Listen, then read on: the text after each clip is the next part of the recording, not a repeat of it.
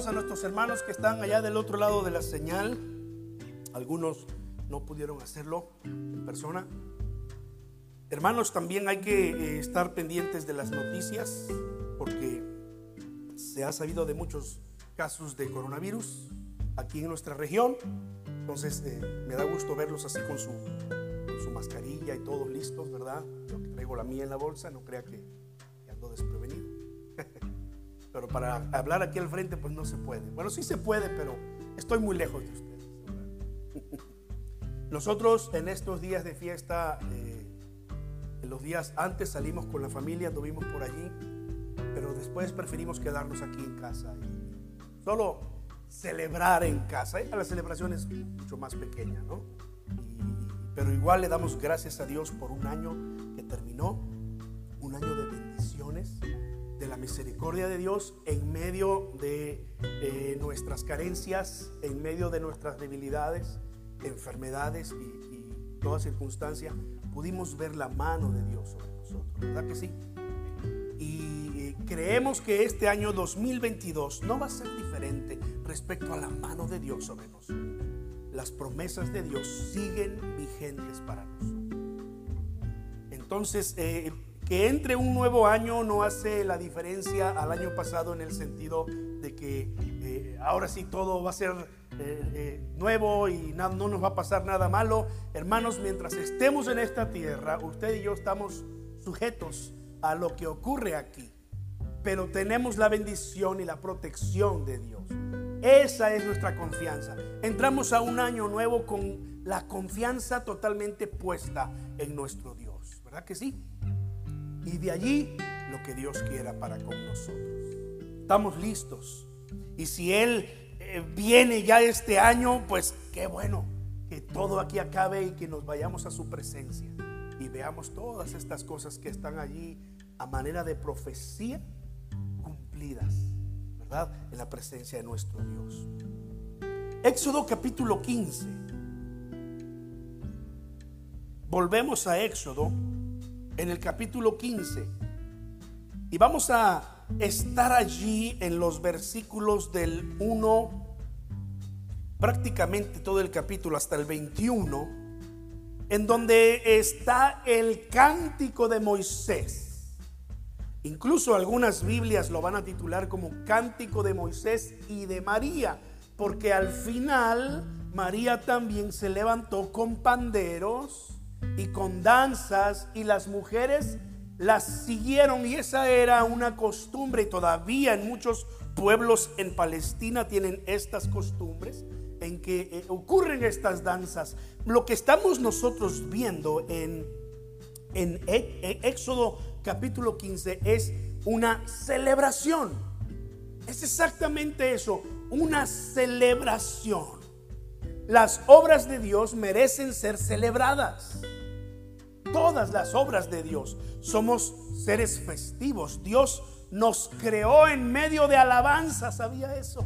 Dios nos creó en medio de alabanza y con la celebración en nuestras venas. Por eso es que eh, en, en prácticamente todas las culturas, en todos los tiempos, usted va a encontrar una forma de, que, de celebración, en cómo ellos han celebrado de diferentes formas. En ocasiones, en la mayoría de las ocasiones, una celebración mal orientada hacia la creación de Dios. Pero la Biblia entonces nos enseña que nosotros reconocemos a Dios como el creador de todas las cosas. Por lo tanto, nuestra celebración se debe centrar en Él. Nuestra celebración y nuestra adoración se centran en Él. La música y la celebración son, son parte de las escrituras mismas. La celebración es parte de la cultura hebrea, por ejemplo. Usted va a encontrar en el Antiguo Testamento prácticamente en cada libro celebración de algún modo. Tenemos muchas fiestas que el pueblo judío todavía en este tiempo celebra por mandato de Dios. Le llamaban fiestas solemnes, es decir, fiestas que ellos hacían en honor a Dios con un corazón, con un corazón entregado. Claro, llegó el momento en el que el pueblo de Israel perdió el rumbo, hacía estas fiestas a Dios, pero por el otro lado hacía sus maldades. Entonces el, el Señor envió a sus profetas y el Señor les dijo por medio de sus profetas, ya no me presenten sus sacrificios, ya no me presenten sus holocaustos, ya no quiero sus fiestas, porque su corazón está lejos. Pero cuando el pueblo entendía esta verdad y volvía su corazón al Señor, estas fiestas tenían sentido, tenían propósito. Por ejemplo, los eventos del nacimiento de Cristo estuvieron envueltos en expresiones de gozo y celebración. ¿Sabe usted que hay varios cánticos que eh, surgieron en estas narraciones del nacimiento de Cristo? El cántico de María, por ejemplo, el cántico de Zacarías, no se diga el gloria a Dios en las alturas de los ángeles, celebración por todo lo alto. Hay un libro completo en la Biblia que contiene canciones. Tan solamente 150 de las miles que había no se registraron todas. En palabras del apóstol Juan, hablando de los, de los hechos de Jesucristo, decía, no, no, se escribieron todos los hechos de Jesucristo porque no cabrían todos los libros. Es una forma algo exagerada de decir los hechos de Jesucristo fueron muchos, no todos están aquí registrados en la Biblia. Los salmos es igual, tenemos una colección de 150 cánticos de todo tipo.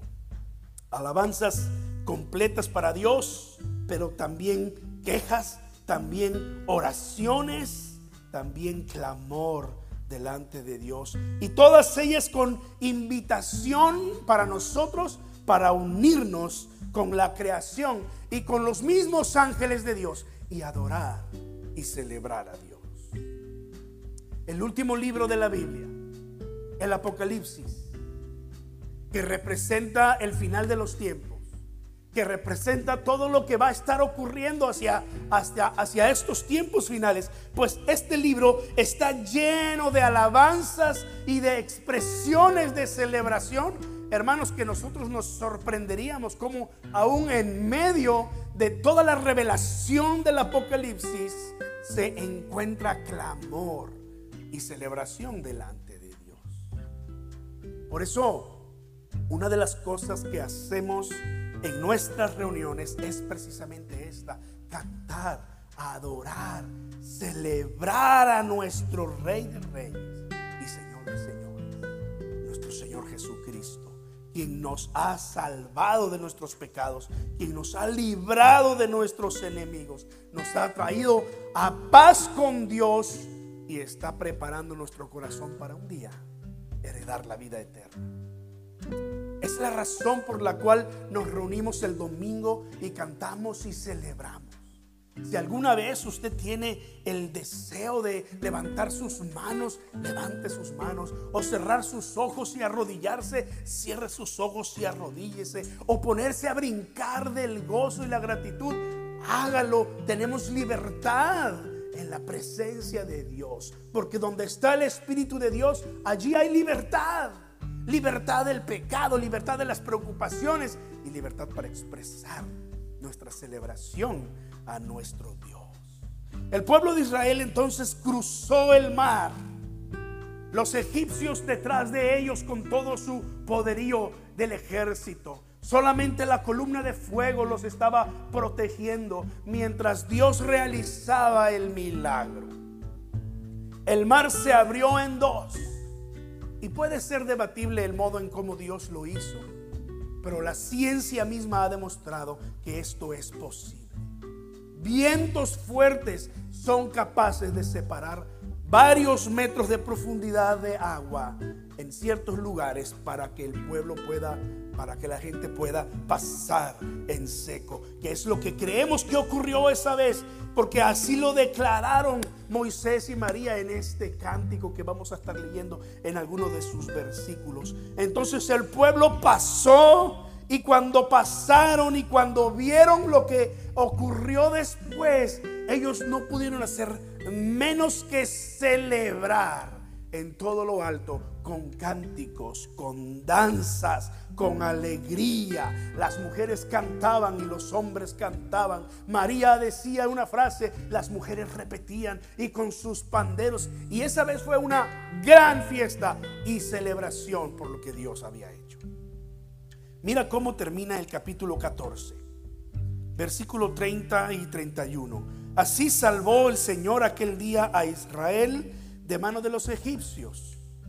E Israel, el pueblo de Dios, vio a los egipcios muertos a la orilla del mar. Y vio Israel aquel grande hecho que el Señor ejecutó contra los egipcios. Y como resultado de eso, el pueblo temió al Señor y creyeron al Señor y le creyeron a Moisés, su siervo.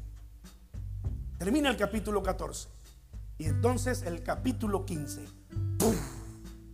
Una gran celebración. Una gran celebración. Vamos a detenernos a considerar aquí dos de los temas más importantes de esta celebración. Porque son para nosotros lecciones de valor.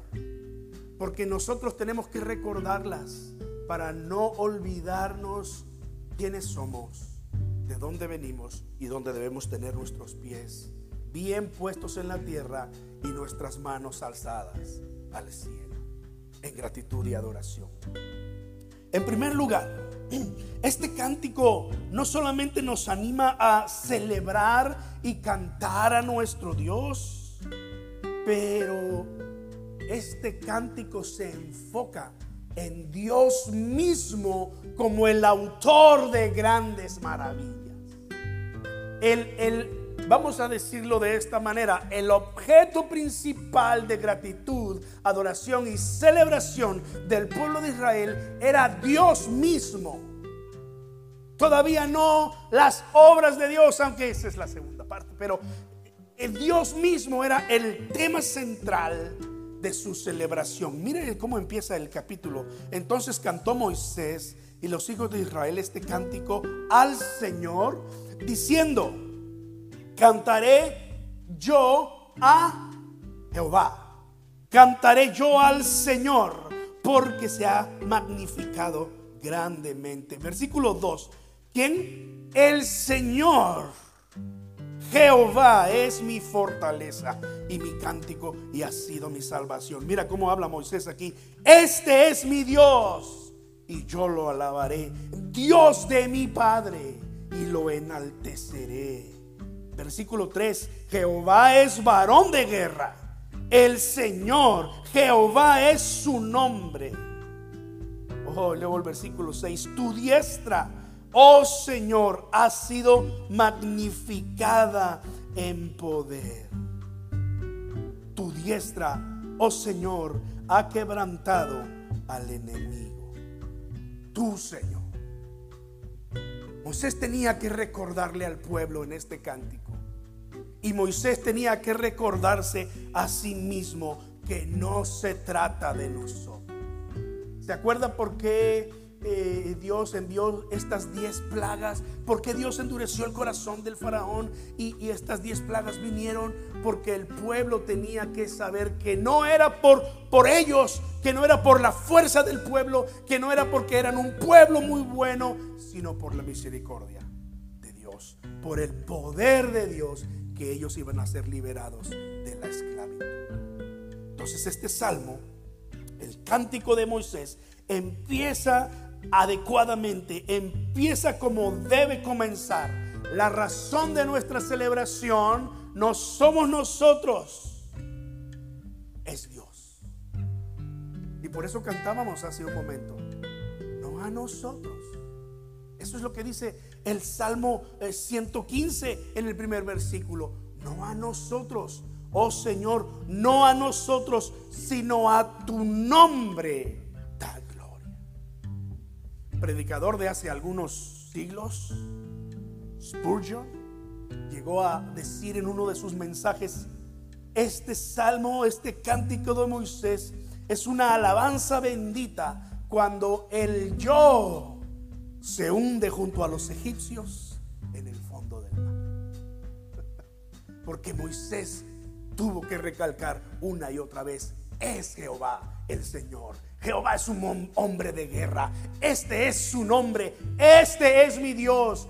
Él es el único digno de todo el reconocimiento, de todo el honor y toda la alabanza.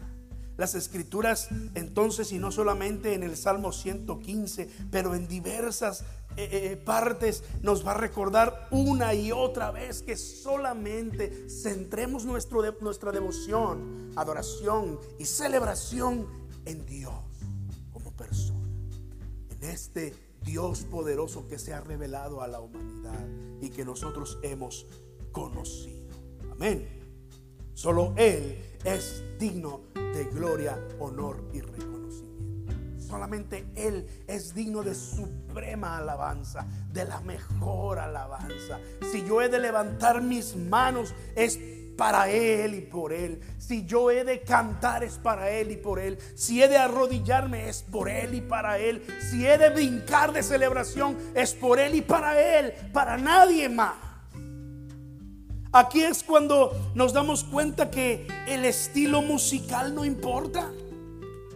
Que si cantan coritos viejitos, así le llamábamos, ¿no? En aquellos años, los coritos, ¿no? O que si cantan himnos, usted sabe, ¿no? Los himnos preciosos que vienen en los libros, los himnarios, ¿verdad? Este, nuestra iglesia por tradición tiene un, tiene un himnario con más de 400 himnos, solamente nos sabíamos como 50 o 60, y eran, eran los únicos que cantábamos, pero más de 400 himnos, la mayoría de ellos traducidos del inglés al español, y es lo que cantábamos allá. Pero estaban aquellos coritos de fuego que nos hacían aplaudir. En los himnos no se prestaba tanto, pero estos coritos. Bueno, hay iglesias que todavía prefieren tener estos coros. Por cierto, nosotros los domingos por la tarde, a las tres y media, ahí en el centro, Estamos trayendo algunos de estos coros eh, allá. Quizás algún día lo vamos a hacer aquí. Pero este, allá los, los, rescatamos y los llevamos y los, y los cantamos, mi esposa y yo, con los hermanos que, que están llegando ahí entre nosotros. Pero no se trata de, de, de, el estilo musical, este, porque las personas no son lo importante cuando se habla de celebrar y de cantar al Señor.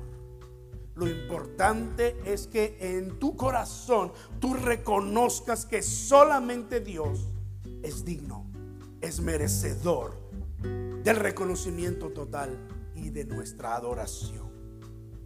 Así fue como el Señor reveló al pueblo, estas plagas son para mostrar mi poder y para que veas que será mi diestra poderosa que te sacará de Egipto es cuando nosotros entendemos que somos lo que somos, que tenemos lo que tenemos y recibimos lo que estamos recibiendo por la gracia y la misericordia. No por nuestra linda cara, dijéramos a veces, ¿verdad? Eh, eh, popularmente hablando.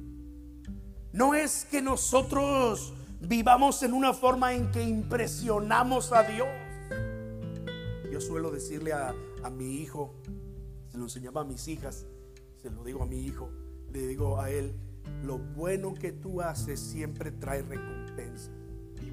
Si con Dios esta es una verdad, Dios bendice a su pueblo que camine en obediencia. Yo trato de aplicar la misma verdad contigo cuando yo veo que tú tienes un corazón dispuesto a servir, dispuesto a hacer lo, lo correcto. Yo voy a encontrar las maneras de motivarte de premiarte, de, darte lo que tú quieres, siempre y cuando no te haga daño. Claro, porque me ha pedido este, navajas, cuchillos de esos de juguete. Le digo, no te voy a comprar ese tipo de, juguetes. Pídeme otras cosas, pero eso no. Es que mis amigos, pues, pues allá tus amigos y su familia, pero aquí no, ¿verdad? Pero todo lo demás, cómprame este juego ahí está este juego. No te va a hacer tanto daño si no abusas de él, porque todo, todo con medida, ¿no?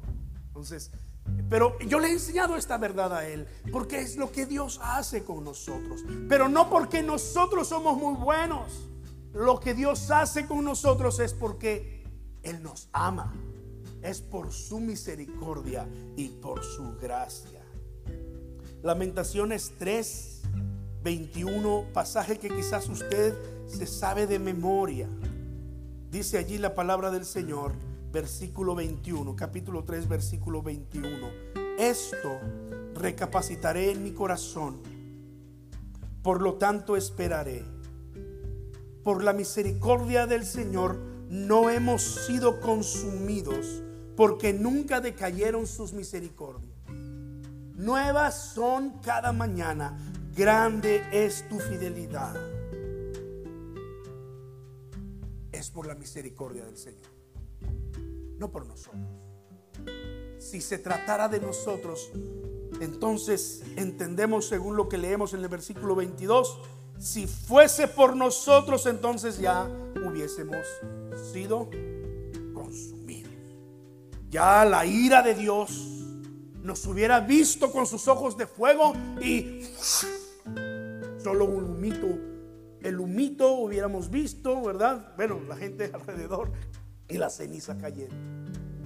Si fuera por nosotros, si quisiéramos impresionar a Dios por lo que eh, hacemos, pero es por su misericordia, es por su gracia.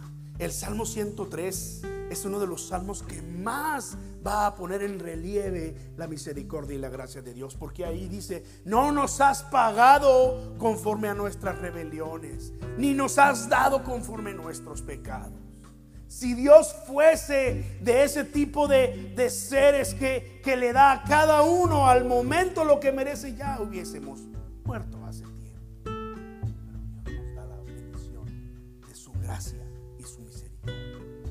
él es un Dios de oportunidad, de misericordia. Sí, incluso si nosotros le fuéramos infieles, ¿qué dice la Biblia? Él permanece fiel. Él sigue siendo fiel. Dígame, ¿es o no gracia lo que Dios tiene para nosotros? Es la misericordia de Dios. Primero los Corintios 15, 10, el apóstol Pablo estaba hablando acerca de cómo él había visto al Señor resucitado y cómo él había sido llamado por el Señor para ser uno de sus apóstoles y predicar la resurrección de Jesucristo. Y en el versículo 10 él dice, y, la verdad es que en el versículo 9, yo he trabajado más, más que todos los demás apóstoles. Dice que Pablo se haya atrevido a decir, yo he trabajado más que Pedro, más que Juan, yo he trabajado más que todos ellos.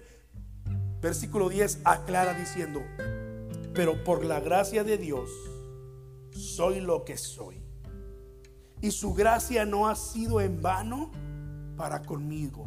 Antes, aunque he trabajado más que todos ellos, realmente no soy yo, sino la gracia de Dios conmigo.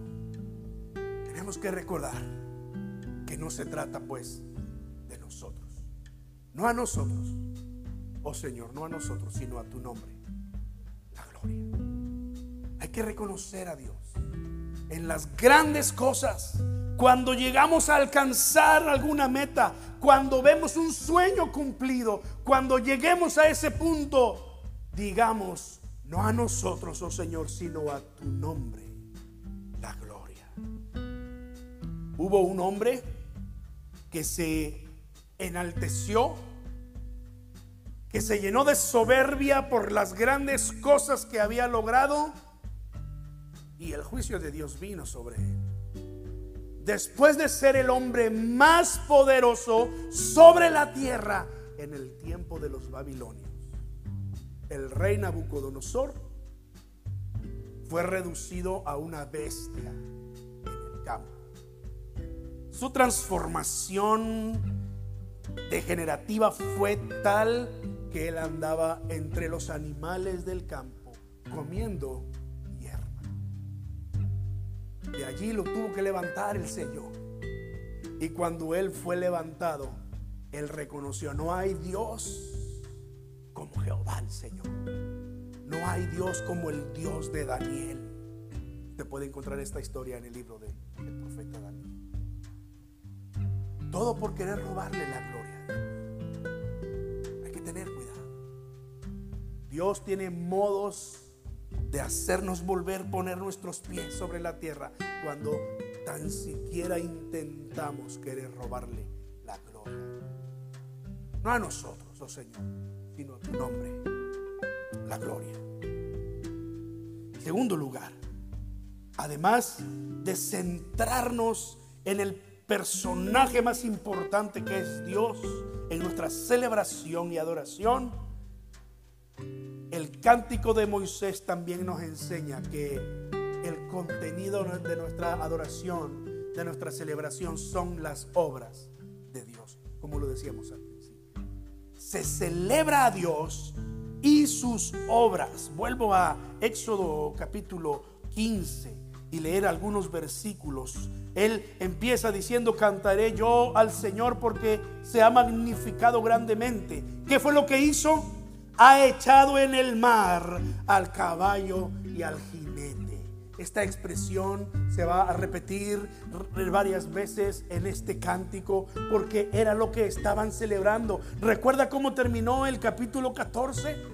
Que el pueblo vio lo que había ocurrido, cómo el, el, ejército de Faraón estaba caminando sobre tierra seca en el mar, sin duda también maravillados de lo que estaban viendo, pero con la intención de ir en contra del pueblo de Dios, cuando entonces Dios hizo volver las aguas.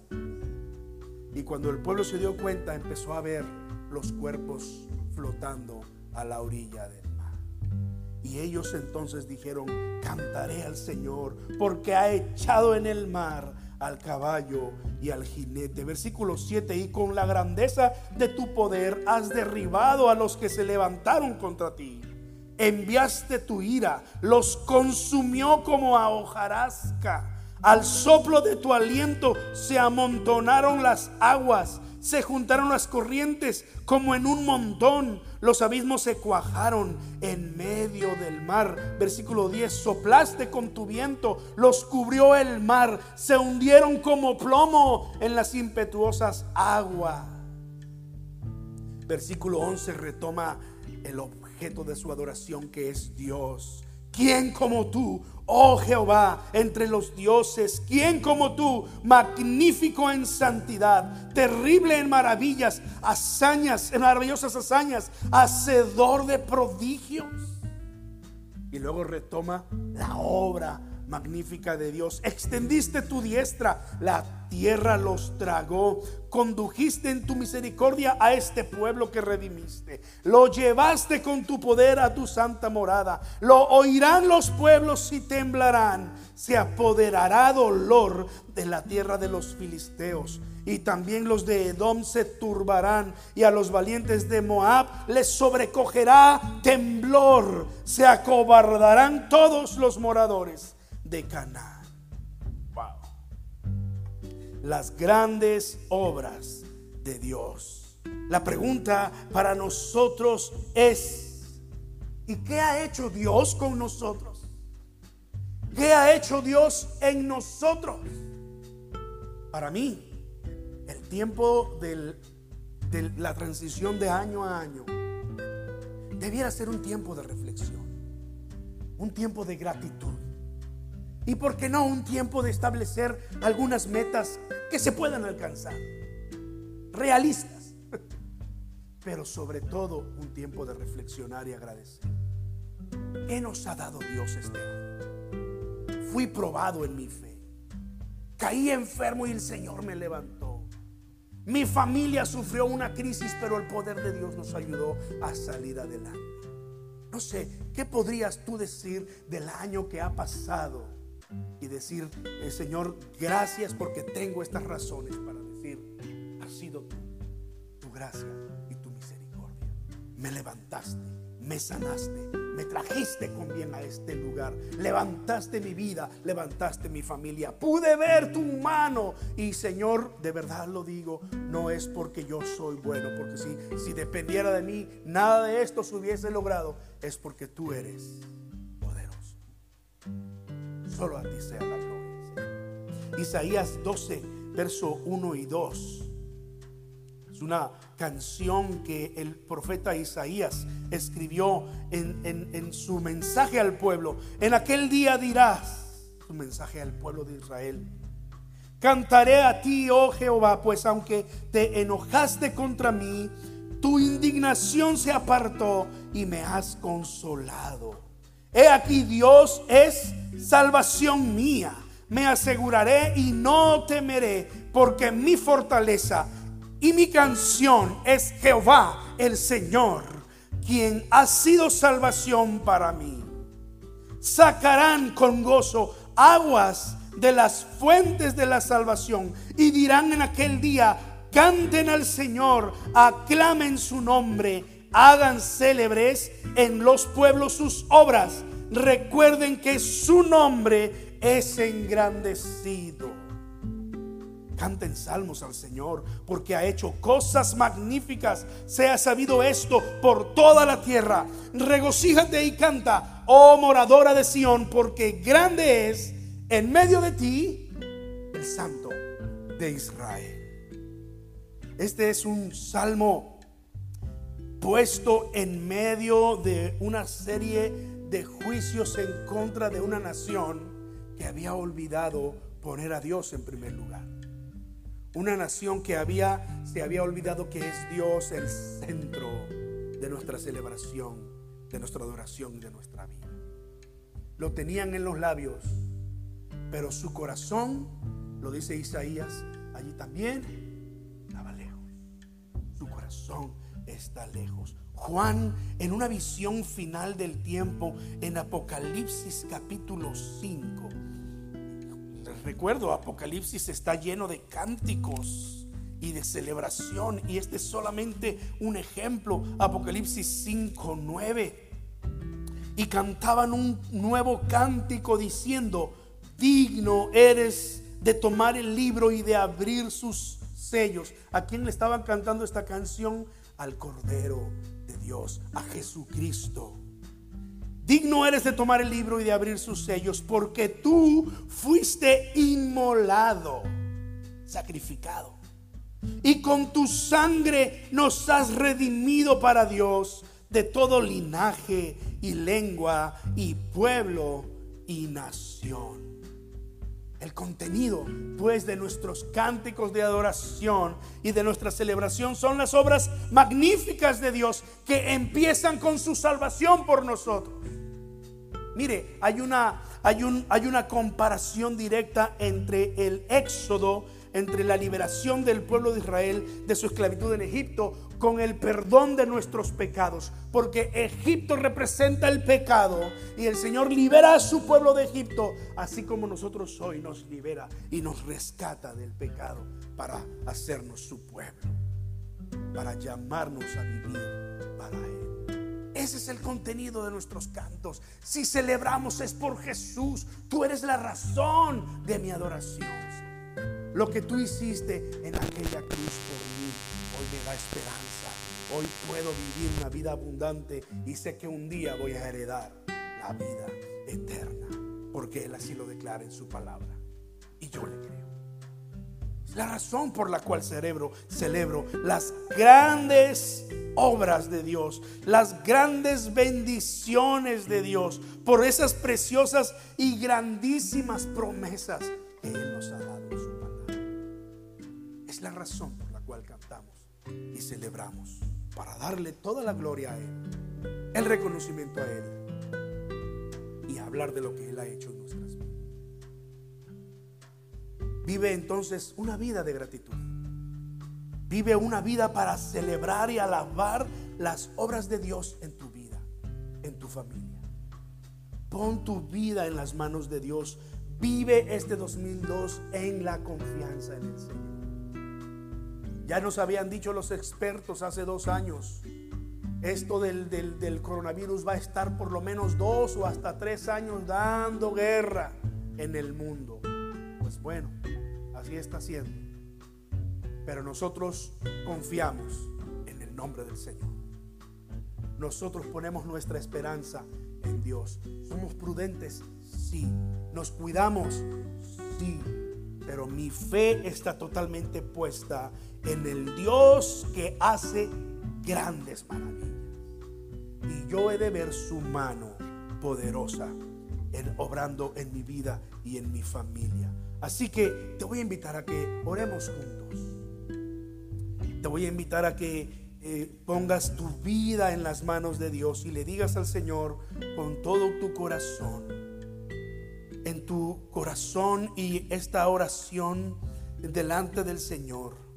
Padre, una vez más entrego mi vida delante de ti. Una vez más, Señor, te digo, confiaré, confío en ti en todo tiempo, Señor, en todo momento. Padre, no sé lo que me depare eh, este año, pero confío en ti. Tengo planes, sí, tengo eh, metas y tengo anhelos, sí, pero yo confío en ti, no en mis fuerzas. Oh bendito Dios. Padre, pongo en tus manos tu iglesia. Pongo en manos, en tus manos, a tus hijos. Pongo en manos, en tus manos mi vida y mi familia, Señor. Y te decimos con todo el corazón que podamos abrir nuestros ojos y ver tu mano obrar y que podamos celebrar tus grandes obras y que nunca olvidemos que todo lo que somos, lo que tenemos y lo que viene es por tu gracia y tu misericordia. Bendice a tu pueblo. Padre, llévanos con bien a casa. Y que esta semana, Señor, que viene a ser la primera semana del mes y del año, sea una semana de bendición. Sea una semana de celebrar tu grandeza en nuestras vidas. Guárdanos, Señor, y permítenos, como eh, leíamos el salmo al principio del servicio, Señor, no moriré, sino que viviré y contaré las obras del Señor. Padre, mientras tú me tengas en esta vida, yo me centraré en ti, celebraré en ti, Señor, y hablaré de tus grandes obras en mi vida. En el nombre de Jesús. Amén. Que Dios nos bendiga, hermanos, a cada uno de nosotros. Que Dios bendiga nuestra semana. Amén. Nos veremos con la ayuda de Dios nuevamente en este lugar pronto y por allí por, por el WhatsApp de vez en cuando. Dios les bendiga.